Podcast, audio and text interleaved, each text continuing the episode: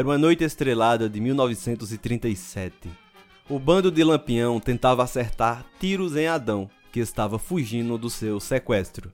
Na fuga, entrou em um paiol, que é um tipo de armazém pequeno, mas foi seguido por alguém que desejava a sua morte. Todavia, quando estava pronto para puxar o gatilho da velha espingarda, o seu algoz poupou a sua vida por um curioso motivo. Viu a vítima magicamente se transformar em uma criança.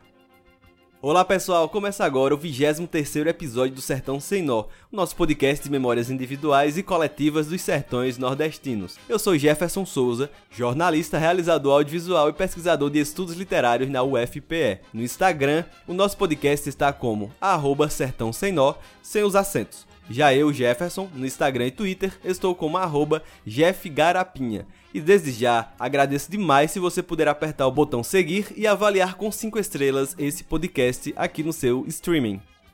Se você deseja enviar a sua história para a gente, realizar algum tipo de apoio ao nosso podcast ou entrar no nosso grupo gratuito do Telegram, é só acessar a descrição desse episódio que lá tem link para tudo isso. É sério, dá uma olhadinha lá na descrição Agradeço a Arthur Merlindo, Vitor Ribeiro, André Gomes, Drica Dias, Cristiane Shida, Ana Marcato e Daniele Moreira pelo apoio via apoia.se barra Sertão Sem.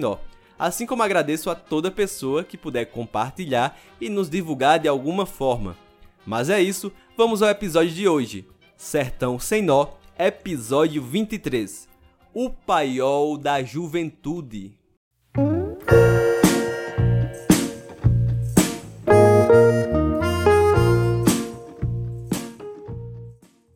Sigo com o aviso de sempre. Pode ser que um som externo entre no episódio, pois a minha vizinhança gosta de som alto.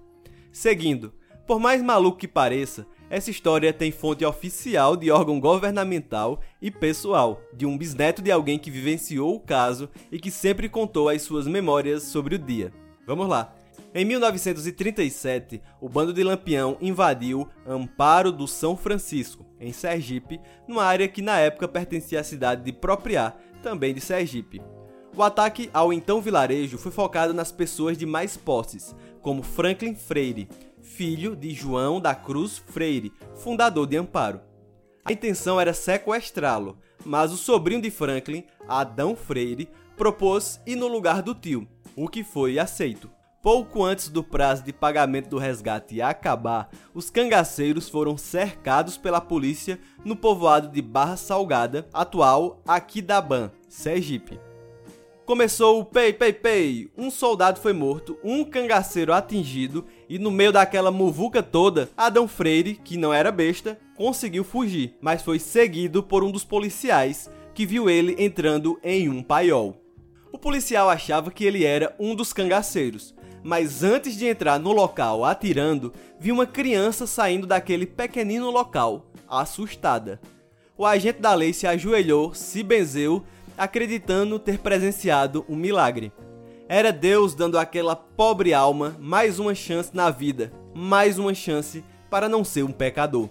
O policial acompanhou a criança até a cidade, por um caminho longe do tiroteio, e só no dia seguinte, com todos os seus companheiros de farda fazendo piada da sua fé, que ele entendeu que se confundiu.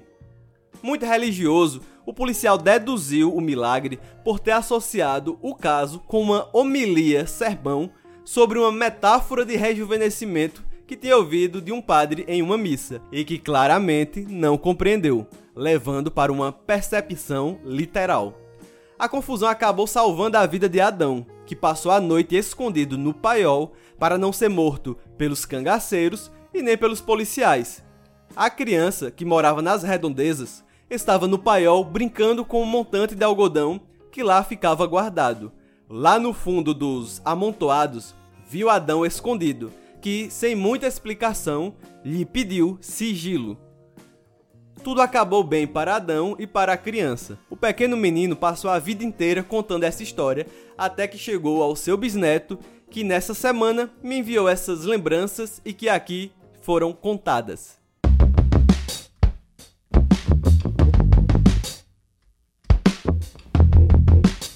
As fontes desse episódio foram de oficiais a Sinform, História dos Municípios, edição histórica, Globo 2002, a Organization of American States, é, OAS, em The Brazilian Legal System, Projeto Cadastro da Infraestrutura Hídrica do Nordeste, Diagnóstico de Municípios de Amparo, 2002, é, o Instituto Brasileiro de Geografia e Estatística, o IBGE, e já de fonte pessoal, a de Luciano, bisneto do garoto que foi confundido por Adão.